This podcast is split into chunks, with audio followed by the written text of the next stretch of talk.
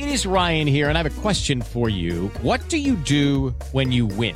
Like, are you a fist pumper? a woohooer, a hand clapper, a high fiver. I kind of like the high five, but if you want to hone in on those winning moves, check out Chumba Casino. At ChumbaCasino.com, choose from hundreds of social casino style games for your chance to redeem serious cash prizes. There are new game releases weekly, plus free daily bonuses. So don't wait. Start having the most fun ever at ChumbaCasino.com. No purchase necessary. BGW. Void were prohibited by law. See terms and conditions. 18 plus. Qué honor es que decidas escuchar este episodio del podcast en particular. Bienvenido, bienvenida. Soy Melanie Garza. Tú me escuchas en el podcast de Amor FM a través de iHeartRadio. Pero estoy para ti, a tu disposición, completamente tuya, en Monterrey en el 90.9 y también me escuchas de 6 a 11 a través de iHeartRadio, en donde quiera que te encuentres en el país. Te abrazo a la distancia. Hoy estoy emocionada porque en este episodio que a mí concierne quiero compartirte la leyenda azteca del conejo plasmado en la luna.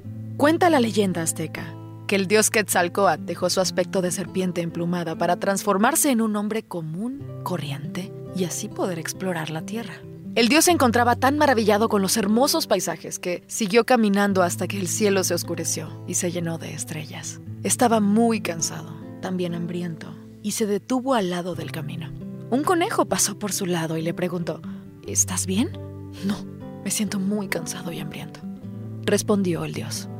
Sin saber que estaba hablando con una deidad, el conejo rápidamente se ofreció a compartir su comida con Quetzalcoatl.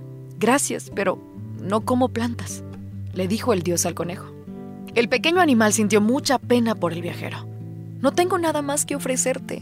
Soy una criatura insignificante y tú necesitas recuperar tus fuerzas. Así que por favor cómeme y reanuda tu viaje. El dios se conmovió por el noble gesto de la pequeña criatura regresó a su forma de serpiente emplumada y sostuvo al conejo tan alto que su reflejo quedó plasmado para siempre en la luna. Luego regresó al conejo a la tierra y le dijo, No eres una insignificante criatura.